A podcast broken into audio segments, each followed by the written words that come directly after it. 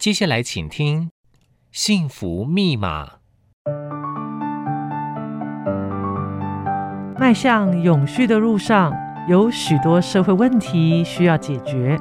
抽丝剥茧到解决问题的过程中，随着人类不断合作、创新、突破，相信世界便会发生无穷的变化。坐而言，不如起而行。让我们一起为更多生命、为更美好的世代开启幸福密码吧！欢迎收听《幸福密码》，我是主持人蔡米妮咪咪。呃，今天非常荣幸邀请到我们呃梁街的梁导来到我们节目现场。Hello，导演您好。Hello，主持人你好。哇，导演，呃，我想，呃，今天对我来讲是一个很特别的日子哦，嗯、因为关注很久的导演有机会，呃，能够在《幸福密码》和您有这样子更深入的对话，我觉得非常的荣幸。呃、哦，很荣幸，谢谢邀请。因为我们从二零一五年哦，嗯、您的老鹰想飞，嗯、哦，那时候我在想，哇，可以用像这样的观点来记录老鹰。然后一路又到二零二一寻找神话之鸟，之鸟嗯、然后以及二零二三今年守护黑面琵鹭。嗯、那呃这样子的一个呃纪录片一系列都是以鸟。呃，作为导演记录的一个观点，嗯、所以今天的这个节目的开始，我实在很好奇哦，到底是什么样的因缘机会之下，让导演呃，就是说呃，透过您的记录的视角，然后而且以鸟作为主角，嗯、所以想呃，先从这里和呃导演开始聊起。好，呃，其实因为我小时候就对鸟非常有兴趣哦，那后来也有机会接触到摄影拍纪录片，是，所以我当然的就是以鸟为主角。哎，所以我就开始去，因为熟悉鸟，然后就开始想说要怎么去拍。那我小时候也很喜欢看动物影片，嗯哼，所以我就想说要拍什么样的纪纪录片。那当然是对鸟非常的有兴趣，所以就以鸟为主体。哦，那像你刚才讲的那个老鹰想飞，是，其实那个因为我一九九二年之后，我一九九二年我就买了一台十六厘米摄影机，哦，从那时候就开始去拍纪录片。就开始拿着底片拿去拍，是。但是因为早期我们台湾对这个纪录片、生态纪录片，嗯哼，其实没有非常重视。那有一些政府单位，像林务局啦、国家公园，嗯、他们可能会需要类似这样子的影片。但是我们拍的题材不一定是他们喜欢。是。像《老鹰想会》里面的主角就是黑烟，嗯，那黑烟这种物种，其实我们知道小时候都。玩过老鹰抓小鸡的游戏啦，嗯，啊，以前都知道说，哎，老鹰好像很多，是，可是它什么时候变少，其实我们不知道。对，那后来因为刚好有碰到一个沈政忠沈老师，是，他就投入了黑烟的研究，嗯，所以那时候就想说，好，我来记录黑烟。嗯，那因为沈老师的投入，我也想说，哎，因为我们之前拍生态影片都是以物种为主，比如说黑烟，我就拍黑烟为主，但是因为沈老师的投入，他化验要做二十年。我们就想说，好吧，那我们也顺便来记录沈老师这个人，这个这个人物是，所以后来才才会变成《老鹰想飞》里面有黑烟呐、啊，有沈振中老师啦，还有后来的那个林慧珊，啊、我们说的老鹰公主。是，就是有穿插了一些人物的故事，是是。是我想可能人还是比较喜欢看人的故事，人在做什么。嗯嗯。嗯不过确实，刚刚导演在分享，也唤起了我呃小时候的记忆哦。嗯、就是我想呃，我们小时候在看所谓的生态纪录片，多数呃要不就是以动物为主体，嗯、然后通常都会是呃某一些相关的一些学科要上课的时候，嗯、老师特别播放，为了让我们了解呃认识一个物种。可是伴随就是呃，导演在呃，就说从老鹰想飞开始，其实呃，就说呃，这个过程里头，让大家不是只是好像只是一个生物生物科学的概念，哎、嗯，可以这样讲吗？好，导演。然后好像就说我们开始好像开始感受到有一些故事性，还有。呃，这里头有更丰富、值得我们思考、切入的不同的角度哦。嗯嗯、那所以，呃，这也是我在导演纪录片里头啊、呃，强烈的感受到这里头涉及了很多呃延伸性的议题。嗯、哦，所以，所以刚刚导演有谈到说，呃，导演您早期因为一开始是不是也是从像我刚刚那样子的一个，因为有需要，嗯，然后开始拍摄，然后记录。嗯、那因为自己爱鸟，哈、啊，所以说，呃，然后是什么样的呃因缘机会开始又。开始改变啊啊对，然后您的整个纪录片从然后开始有了呃，就像您刚刚谈到人物啊、故事啊等等。好，因为其实我们之前都是接政府单位的委托案啊。啊。那委托案当然就是以单位的，就是观点来看，那比如说要以物种为主啦。是。那后来我们老英想会就是一直想说，用什么样的突破方式，就是可以突破这种同温层。嗯。我们是希望说可以让。更多关心环境，然后是不关心环境的人，也能理解我们在做的事情。嗯、所以，我们就会穿插一些，想说就穿插一些人物的故事，嗯、因为可能人还是比较能够吸引人的关注，所以那时候就把沈老师的故事放进来，就把林慧珊的故事放进来。那有了人物的故事的话，可能就会比较吸引不同，不是同温层的人，不是只有喜欢鸟啦、喜欢生态的人来看类似这样子的影片。是对，所以。我们那时候后来就是这样子想，就是因为其实也主要是因为是想说，这个影片能够透过在戏院上映的方式，让更多的人来关注我们这个环境议题。是，嗯、是，哇！所以导演一眨眼，嗯。多少年了？一九九二到现在已经三十几年了。哇！所以，所以当导演从一九九二开始到现在，看三十几年。嗯。那当你开始投身在这样生态记录的一个这样子的呃角色里，我不晓得对导演来讲，嗯，对于您的生活或生命有没有带来很大的影响？啊，当然是有啊。其实我本身学的不是这方面的东西，这个都是好像半路出家，嗯哼，就是因为喜欢，所以我来做这件事情。对。那因为我我其实我国中毕业之后我就到鹿港去做木工，哦，我本来是一个做木工的人，嗯，但是后来因缘际会，我就去当呃中研院当刘小璐老师的研究助理啦，然后接着就是去拍纪录片，是。那这些其实都是我非常喜欢的，嗯、哎、嗯，那因为我很喜欢，所以我就很投入，对，就是做自己喜欢做的事，所以我就非常的投入。那当然了，做这个应该是说没什么。没什么钱可以赚了，是，但是至少我们到现在其实还怎么讲，就是还还活得还不错，还还可以过得去，哎，嗯，不过可以做自己想做的事，真的、哦，真的导演很不容易，因为你看一九九二年那个时候。嗯呃，大家其实还没有那么喜欢看纪录片，那个氛围还没上来。对，就是以生态片来讲呢。对对对，所以说，呃，然后导演却让自己哇这么投入在这里，所以让我们而且很长时间记录，才留下了一些珍贵的影像。所以我知道导演每个纪录片其实都呃，就是说呃，都酝酿了很久。呃，其实会酝酿酝酿这么久，也不是愿意酝酿这么久，是常常因为是经费的问题 啊。所以真的，所以导演，我想，呃，我相信很多的，不管是呃从事创作领域，或者是关注环境议题的很多的朋友们哦，甚至是虽然呃，就是就是说他们也许呃专业不在这，但是持续关注着哦。那我们都知道，就是这么重要的议题，那但是有的时候确实呃有很多的考验挑战。呃，这三十几年来，导演。是怎么样？呃，即使呃，这个在呃种种哈，因为资源不是很够，但是呃，却愿意坚持这么久。如果不是对于呃生态的热爱、鸟类的热爱，我想很很难，对不对，导演？对啊，很难。所以真的要做自己喜欢做的事，那个就是呃义无反顾。那因为导演您的作品哦，其实是从一九九二年开始，那一路其实呃。呃，从二零一五年后来，老鹰想飞也得奖，嗯，哦，那大家就开始 呃觉得，哎，呃，从这样子的视角来关注许多环境议题，呃，就大家我想也引发了很多人本来。不是那么的关心，那因 然后也因为导演纪录片，哎，开始呃像我一样就小粉丝嘛，就开始关注一个个作品，然后从导演的作品里头开始有很多的醒思哦。那所以我想，是不是可以邀请导演和我们介绍一下，从您一九九二年开始之后，呃这几年的这些作品哦，呃事实上我相信也反映导演在关注的一些议题。那是不是也邀请导演和我们分享一下，介绍一下？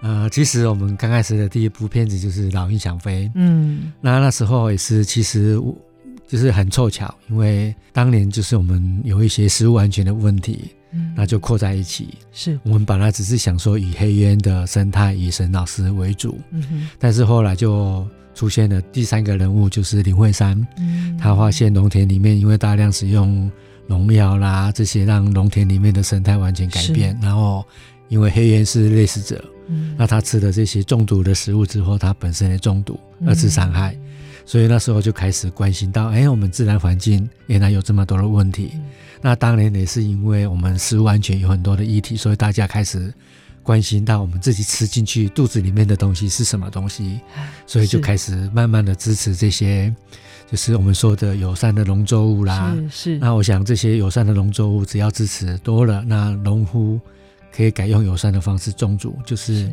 不会大量的使用农药，不用化学农肥料的话，那生态环境会比较好。因为我小时候，其实我们是生活在农村里面，我们小时候割稻子就会到农田里面去呀、啊，就看到很多青蛙啦。其实现在在农村里面割稻田啊这些，你要看到青蛙这些，嗯、其实已经非常非常难了。嗯、等于说这些食物都是在这些大量使用农药、化学肥料的、嗯、的状况下，其实都慢慢的消失了。嗯、那有很多以猎以这些为食物的这些鸟，当然就跟着就不见了。是，哎，是。那那那时候就想说，哎，用这种方式，然后。呃，后来像后来的了，呃，寻找神话之鸟啦，然后守护黑面琵鹭，嗯，其实都是因为老鹰响会开始有关注到一些环境的议题啊，我们就在想说，什么样子的议题可以让大家来关注、来注意到，除了关心到这个鸟之外，也可以关心到环境的议题。像寻找神话之鸟，我们在拍摄的过程中就发现有很多海洋垃圾啊，然后渔业资源匮乏的问题，因为我们现在大家都知道，就是。这个渔业资源匮乏是非常的明显的，就是渔夫抓不到鱼，你在市场上买不到以前常常买的鱼，你也买不到。对，然后像那个守护黑面琵鹭，因为湿地的消失，然后让这些生物都非常的艰困的在这个环境里面求生存。是，所以我们大概就是会附带着关心一个，就是跟这个鸟物种相关的一些环境的议题。嗯嗯嗯。所以导演这么就说这么。呃，多年下来哦，因为嗯，透过持续关注鸟，那看到这么多的环境议题，那因为导演现在此刻其实也还在这个场域里头记录着，呃，就是说是否也还有发现到一些呃环境议题正在呃，就是说酝酿着或发生着？有啊，其实像我们其实，在守护黑面披露的影片里面也有提到，就是地球暖化的问题，是因为早期有很多在台湾出现的鸟，比如说都是过境鸟啦。或是一些候鸟，可是它现在慢慢的就习惯台湾的环境，就留下来繁殖了。是，是那这些都是大家都是气候的变迁，那有好有坏。哎、嗯，当然有一些鸟本来很难看到的，现在在台湾好像就变得比较容易看得到。嗯、像我们之前拍的之前的那个呃，大家知道的那个黑冠麻鹭，以前我们要看到这个黑冠麻鹭是非常非常难的，是可是现在。很多地方路边的行道树的草地啊，什么都可以看得到这些物种。是对，是这个大概都是一些环境的一些相关的影响。嗯哼。可是我们可能还不知道说为什么它会出现在这里。我们只知道说，哎，它在这里，可是它为什么会出现在这里？其实我们。还没有很详细的去了解它，是是了解，所以确实气候变迁、全球暖化带来整个环境的影响，其实呃，我想导演从鸟类的这些呃迁徙哦，其实也看到了。那所以导演在您记录呃，就是这么多年下来哦，因为我想一定也会遇到很多的呃人事物啊，可能有些事件，或者是有一些呃有甚至可能呃某。也许有些挑战哦。嗯、那呃，我不晓得这，这就说呃呃，不晓得导演是不是有一些很深刻的一些片刻，对导演来讲，促使了导演又更有动力哦，一定要拍下去。呃，其实我们在野外有时候看到一些很漂亮的景，是他想说，哎，等什么样的天气的时候，一定会更漂亮。结果往往等不到那个时候，环境就不见了。啊，哎，所以我们现在通常都要把握当下，不管怎么样，就要先把它拍下来。是，哎，因为可能很快，真的环境就变了样子。哎，哦、那我们有时候在想说，哎，这个这个鸟生活在这个环境里面，好像很容易的事情，其实对很多鸟来讲，其实都是不太容易的。哎，哦，怎么办？导演这样讲，我好伤心哦。因为其实他们要面对很多，比如说以前可能很单纯。就是只是环境的问题，但是人的介入的话，又要面临到人类。像我们拍海面皮鹭，是有很多环境里面都出现野果。嗯，那其实这个野果对这些生活在自然里面的鸟来讲，其实是一个非常严严重的威胁。是，是对，所以他们会变得好像生活上会更更艰困。嗯。嗯所以导演在这过程里头，因为刚刚导演在上一集有聊到说，其实有时候常常要面临到很多呃，不管是经费啊，哦，有些资源呐、啊，嗯、那呃，其实有一些。很迫切需要跟社会大众对话的一些议题，嗯、但往往可能呃，就是说，可能这也是一个挑战跟考验之一。嗯、但除此之外，导演，你有没有这在你看三十几年来有没有、嗯、呃，也真的经历，就是说，你看到整个环境变化这么快，嗯、不赶快记录不行。但是、嗯、呃，却有一些挑战，曾经也撼动了，会不会有有没有撼动到导演？其实我们其实后来还蛮幸运的啦，因为。我们从老鹰想飞寻找生化治疗之后，其实有像纬创人文基金会，是，是他就非常支持我们拍纪录片 啊，那太好了，嗯，所以那也是因为导演在过程当中的努力，让大家看到了。对，对，就是呃，我想我们刚才有提到，我们拍纪录片其实就是找经费是非常困难的，我们本身也不是那么擅长，是，可是有这些企业的赞助的话，我们就相对的，我们就比较容易。呃，就是怎么讲，就是好像没有后顾之忧，嗯、我们可以做我们自己想做的事情。是是是，所以当导演呃，当开始有人开始支持了哈，嗯、呃，支持导演，那但是接下来面对的呃考验，嗯、可能就是环境了。对对对对对对，对，因为其实环境真的是一直在变。是，嗯、那常常就是说。我们想要拍的东西，可能一下子就没了。是，没有把握的话，可能很快就没。是，是。所以导演，您在深入这样子的一个田野现场，嗯、呃，就是说，呃，您在拍摄是会，譬如说关心啊、呃，譬如说一个物种，嗯、还是说同时在记录的时候已经蔓延，就延伸了好几个子子题，嗯、然后让导演一路从老鹰想飞，又慢慢走向。嗯呃，这个我们的第二步就是神话，对，神话之鸟，嗯、就是说这个这个酝酿中间的关系是什么？嗯，我们从老鹰想会那时候在想说，哎，拍什么样的片子可以比较吸引大家？那那时候因为我有关注到，我很早之前就有关注到黑面琵鹭，是。那像寻找神话之鸟黑嘴蛋凤头燕哦，是两千年我在马祖发现的啊，所以我当然我就会去关心它，是。所以后来我们就规划了一个跨越海洋的飞翔四部曲，嗯哼，那这个四部曲。拍的是在我们台湾迁徙性的候鸟，嗯、欸，那所以因为迁徙性的候鸟，其实它面对的问题会更大。欸、是，那所以我想再继续延伸，就是导演您这四部曲的一个脉络，啊、再从这里开始谈起。啊、对，呃，我们其实老鹰想会谈的大概就是一个里山的环境，因为现在政府也大力的在推广里山。是，那跨越海洋的飞翔四部曲，其实像。呃，寻找生化之鸟，还有守护黑面琵鹭，是这两部是跟水比较有关的啊。哎，然后后面两部是八色鸟跟灰面鸠啊。那灰面鸠、八色鸟其实都是里山的代表物种，是哎，所以我们是包山包海，就是里山里海，我们都会提到。啊，这些都会环境到一些环境的议题，是是，嗯嗯、所以导演，我们要就是跟听众朋友，我们大家就可以敬请期待哦。呃，因为我想，呃，导演，我如果回想二零一五年《老鹰想飞》呃发表了之后，其实，呃，我我想那时候得到很多的回响，所以导演有一种本来默默在这样子为鸟记录着，突然在那一刻，呃，受到很多关注，压力会很大吗？呃，其实也还好啦，呃、也说说没有压力也也。呃，那个也也是骗人的，对，也是骗人的。那因为大家都会期待说，你会又会完成什么样子的片子？那老鹰想会其实是跟台湾猛禽研究会一起合作的影片。那猛禽研究会其实也是本来也是一个默默无闻、没有人知道的。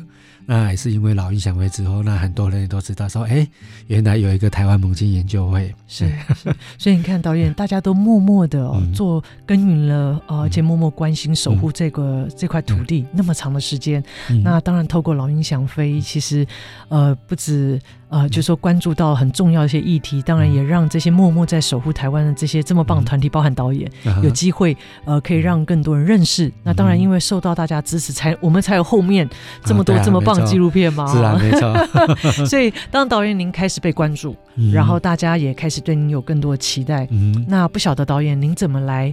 呃，接下来的历程啊，您怎么来回应你自己，嗯、或者是怎么样来回应社会大众？嗯、然后你又希望可以透过您这样记录的过程里头，嗯、想要再更深入谈些什么呢？哦，好啊，其实我们都是非常关心自然环境的人，然后。我本身因为喜欢拍生态影片，喜欢拍影片，是，所以我就是想说，我还是尽量的做我想要做的事情，嗯，因为做自己想做的事情才会快乐，对，这是重点，对对对对对，所以我就是自己做，一直想做自己想要做的一些事情。那当然就是拍纪录片。那纪录片除了物种之外，带到了一些就是环境的议题啦。是，我们就把它扩在这个影片里面。嗯，那因为也不是说非常牵强的扩在一起，因为都是非常自然的就呈现在这个影片里面。是是是。所以导演，您会不会有很多时候都会有很，就是说自己独处的时候会有很多沉思的状态？嗯、呃，因为我我想看到环境速度变化这么快哦，那。您就是说，我也很想感受一下导演您那个，因为一个一个纪录片除了拍摄之外，它在你内心里头能够有这样酝酿，那一定有很多的醒思啊，所以很想要听听导演您这个内心里的这个创作的一个过程。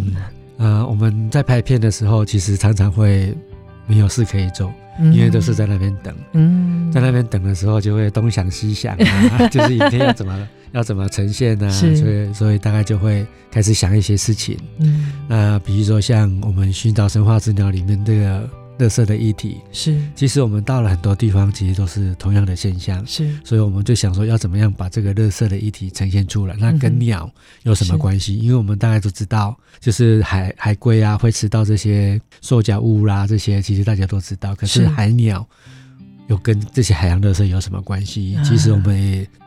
跟一些喜欢拍照的人要了一些图片，比如说包括，啊、呃，像大红头阉罗嘴上就插着一个吸管啊，类、嗯、似这样子的环境议题。那我们是希望大家可以多多关注到这些我们用过的垃圾，要做好资源回收，然后不要随便的乱丢。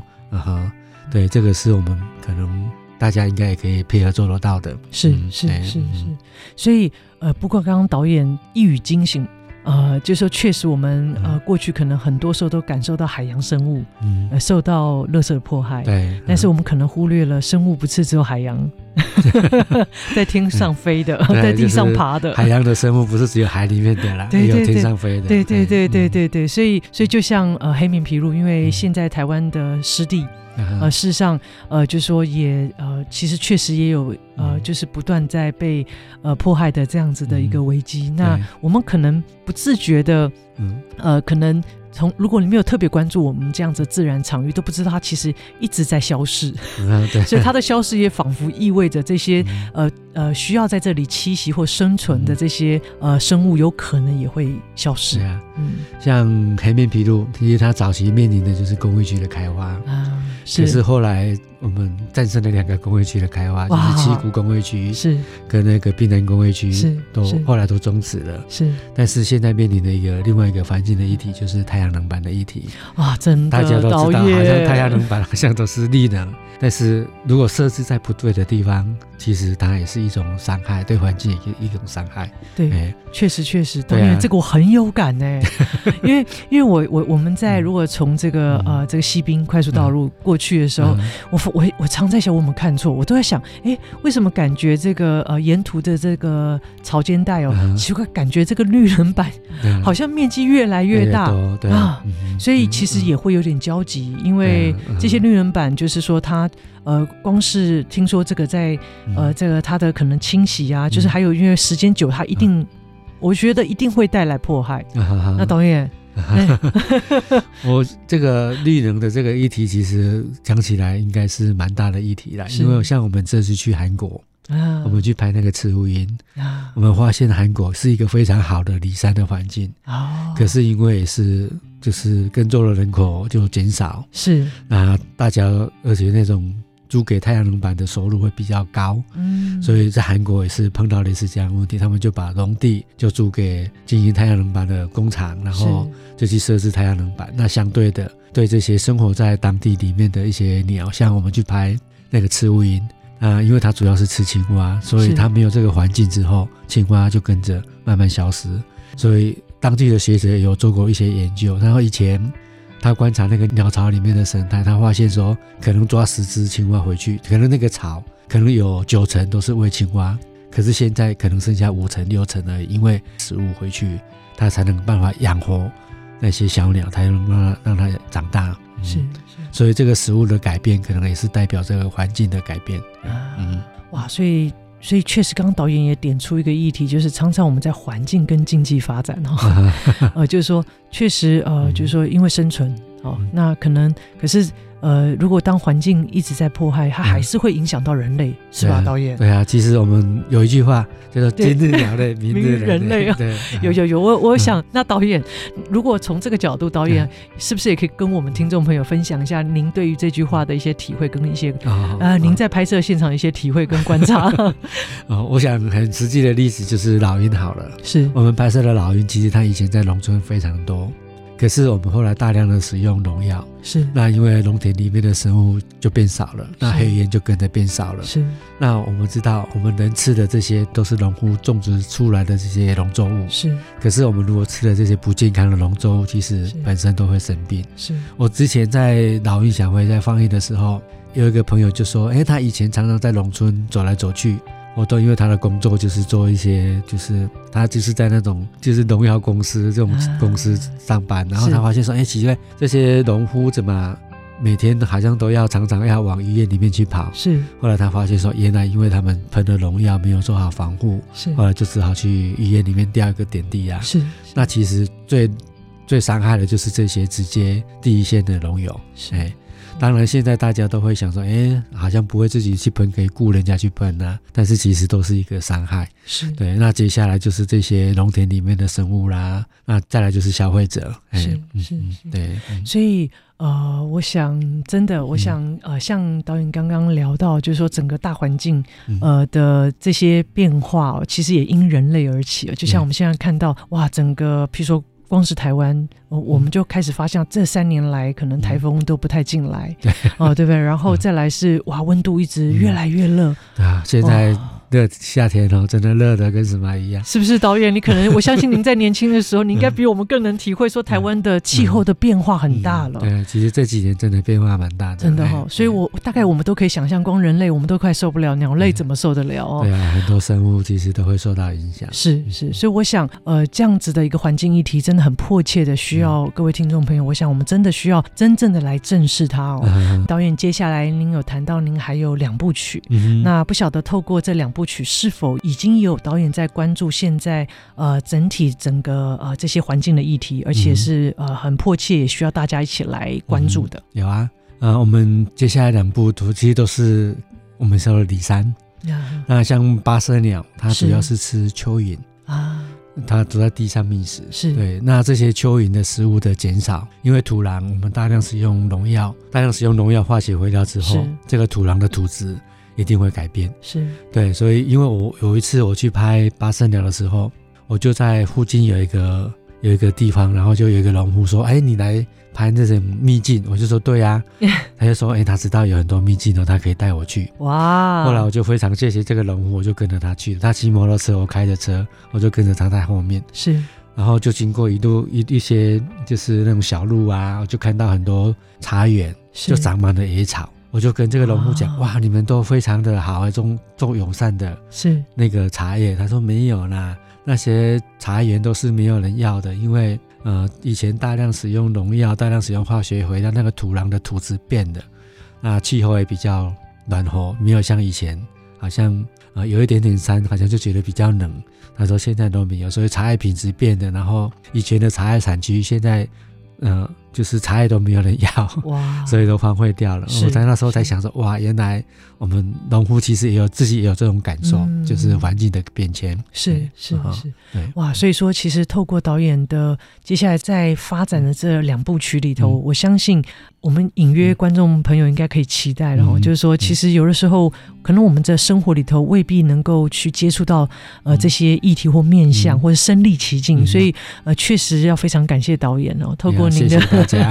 的记录，让我们可以有机会看到许多我们不知道，但是却正在发生的事情。但是，呃，我相信，就是说，导演一路你看这么多年下来，嗯，哎，导演要做自己喜欢做的事，也要有一些条件嘛，哈，是不是？就是，呃，我想，呃，就是我相信家人对于您来讲，是不是一个蛮重要的后盾？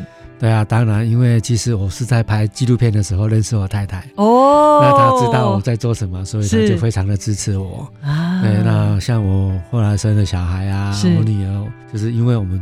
自己在做，所以也没有能力去请一个庞大的制作团队，是是，所以就把你和、老婆都全部拉进来。那寒暑假我们要出国拍，我们就一起出去拍，然后就顺便嗯、呃、安排个时间就度度假，就是类似这样子。啊，嗯、所以我想对导演来讲，就是说，哎、嗯，因为很很多的时候，其实我们在呃影响我们自己的理想性哦，嗯、呃，那有的时候呃确实呃要兼顾很多角色，你看又是爸爸哦，又是先生，对不对？那又又是孩子。那我想对导演，你看这么多年下来，我相信您一定有呃一个属于就是您自己从这个记录生态记录这个这样子的生态取经呃的这样子的一个也环境，应该也带给导演许多人生的一些智慧。我不晓得是不是也可以邀请导演和我们分享一下呢？嗯，我觉得我们人生活在这个环境里面，大概就是要顺应自然。是，我觉得我们人。没办法胜天，嗯，是。我们一直在讲说人定胜天，但是我觉得是很难的。哎，是。有一些方面我们可能可以改变，但是有能力改变环境的，大概是我们人。嗯嗯，对，就是往好还是往坏，其实都是看人。哎，是，所以导演的意思就是说，其实虽然现在我们已经看到一些现象，但是我们人类。一定也可以，如果大家愿意，对啊、呃，一定也可以带来一些影响跟改变。对，对，没错。所以这也是导演、嗯、呃，透过纪录片希望带来的影响。对，其实大家一起努力了，我们环境一定会变好。是是是，是。不过因为导演呃，我想先前您也聊到，呃，在拍摄的时候，很多的时候是等待。对，嗯哼。那那个等待也是一种修行哎。我们常常是无所事事。我我记得、哦、我们很早我拍的第一部纪录片。叫做嘟嘟蓝衣角香，啊、那时候我们有在一个营区，是因为有一个巢就住在营区里面，我就在那边拍。那那个指挥官他就过来关心一下，他说啊，你现在没有事，你要干嘛？我就说我还是要盯着巢啊，因为有时候鸟进来一下子而已，你如果没有注意的话，鸟一进去那个瞬间你就拍不到。是，他说要是他，他一定会带一本书啊，在旁边看啊。我就说那这样子，可能永远拍不到我们想要的画面。是 啊，呃嗯、对，我们大概就是要很专心的关注着是我们的目标。是，嗯，嗯，所以我想导演这三十几年来，嗯、我想也伴随着呃记录鸟啊、呃，然后也伴随家人的支持啊。那让导演，我想我也要感谢您的家人，因为我们才有这机会啊、呃，在呃家人支持之下，导演才无后顾之忧啊，能够这么。这么多年来，哇，拍摄这么多重要的纪录片。对啊，其实除了家人之外，还感谢像一些像政府单位啦、写计划啦，是像基金会的支持啦，是其实这些都是我们。往前的动力。是，所以确实我们看到有理念哦，有呃这么用心的，不管是创作者或者各领域的朋友，我想应该是值得我们所有的人一起为他哎出力啊，为他给他一给他力啊，让让我们有机会一起透过呃不同的呃不同领域的好朋友们，他们可以透过他们的专业一起来守护我们这么棒的台湾这块土地跟环境啊。那当然，所以哎，所以导演，我想在呃就是说节目我们今天。天幸福密码节目的呃最后，我不晓得导演您这样子三十几年下来，呃有没有呃对导演来讲呃曾经有遇见什么样的人说过什么话，或者是您看过什么样书，或者是 您自己的领悟哦，是不是 有一段话也可以来送给我们的听众朋友？呃，我想大概就是顺应自然吧，是哎，顺应自然就是自然会告诉我们。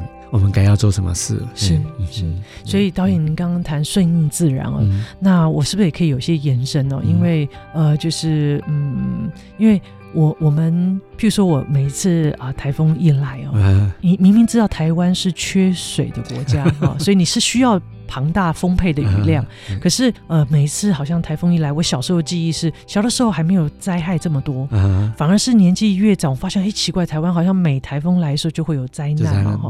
那所以这个时候我就感，我突然意识到说。或许我们就是因为人觉得自己可以胜天，没有顺应那个自然，嗯、所以你没有想到说，呃，在这样子的自然环境之下，重新去思考很多我们的建设，嗯、或者是我们的开发，嗯、所以你一直想要去，就是呃，用我们人类的判断，啊、忽视了大自然的力量，所以才会随着这么多年下来。啊，很多只要一个自然灾害一来，嗯、台湾就面临很多的考验。嗯、所以我自己还蛮能体会导演讲的顺应自然，嗯、就是真正的顺应自然，其实是反而要去理解台湾这块土地的环境是什么？嗯、所以我们应该要配合这样子的一个、嗯、呃台湾的这样的条件，重新去思考很多各方面的开发，是吗，导演？对啊，对啊。其实有学者曾经提过，就是为什么我们台湾呃就是生物多样性会那么高？是，那也是因为我们就是每年有几个台风经过，然后扫过一遍之后，然后这些植物生长。很快速，很茂密，是很快生物生态环境又回来，就是这样子的一个轮回。所以其实台风对台湾来讲是一个非常重要的。之前呃有一个国外的导演，他来台湾拍了一部片子，叫做《台风岛》啊，他的主角就是有记录的。台风对台湾是非常重要的一个影响的因子，哎，嗯嗯，所以导演您这样讲，台湾台风岛怎么办？这几年哦，哇，这个全球暖化造成啊，台风事实上也不太登陆台湾哦。对，我们说连续四年没有台风了，真的，所以其实真的感触还蛮深的。所以人，我们我想，我们也真的要顺应自然。嗯，那有时候在呃，就说。呃，从导演这样子的记录的专业里头，这个顺应自然哦。嗯、呃，如果回到导演您自己的人生当中哦，哎哎，是不是也可以和我们分享您这个顺应自然？嗯、呃，从你人生的体会上来讲呢，那会是什么？哦 应该可能就是随遇而安好了，就是不要把很多事情看得太重。真的，对，就是随遇而安。随遇而安。所以我想，我想也因为导演 这个随遇而安，因为如果呃人就说，如果我们什么要的很多，可能也没有办法像导演一样这样子，好像静静在那边等哦。人大概都心很忙哎，嗯，很多东西都会很希望可以呃越多越好。啊，然后速度越快越好。对，嗯，但是有很多东西都是急不得、求不得的。是是是，所以我想，呃，就是说，我很期待，呃，导演在呃最后，就是说，我想导演接下来的最后，就是还有两部曲。对，那我们也期待这两部曲，不知道未来还会还会再带动，也还是导演哎，就是这两部曲对导演来讲也算是一个生命里头蛮重要的一个小阶段。哦，对啊，其实我们最后一部纪录片是关于灰面鸠的。是，那灰面鸠其实，在台湾已经，灰面鸠是台湾开始推动保育运动的一种鸟种啊，大概是，已经差不多快五十年了。是是是。对，那我要怎么样把这个灰面鸠拍好？其实就是要花非常非常多的精神跟力气。像黑面琵鹭，因为黑面琵鹭大家都知道，是大家都很关心，所以要怎么样子把它拍好，然后让大家有感，其实这个都是一个挑战。哇，然后我想灰面鸠更是，是因为。历史太久了，就是有太多历史包袱。所以要怎么样取舍？哇！我想听众朋友跟我一样非常期待哦。谢谢。我想呃，今天幸福密码非常荣幸邀请到导演来到我们节目现场，和我们从作品聊到环境变迁啊，整个环境的变化、气候变迁，然后也谈到一些生命的一些哲理哦。那我想呃，谢谢导演最后送给我们顺应自然。谢谢啊。那我想期待导演的创作。谢谢。那各位听众朋友，如果您很喜欢我们。幸福密码的节目，欢迎准时收听。再次谢谢梁导，谢谢谢谢各位听众，拜拜，拜拜。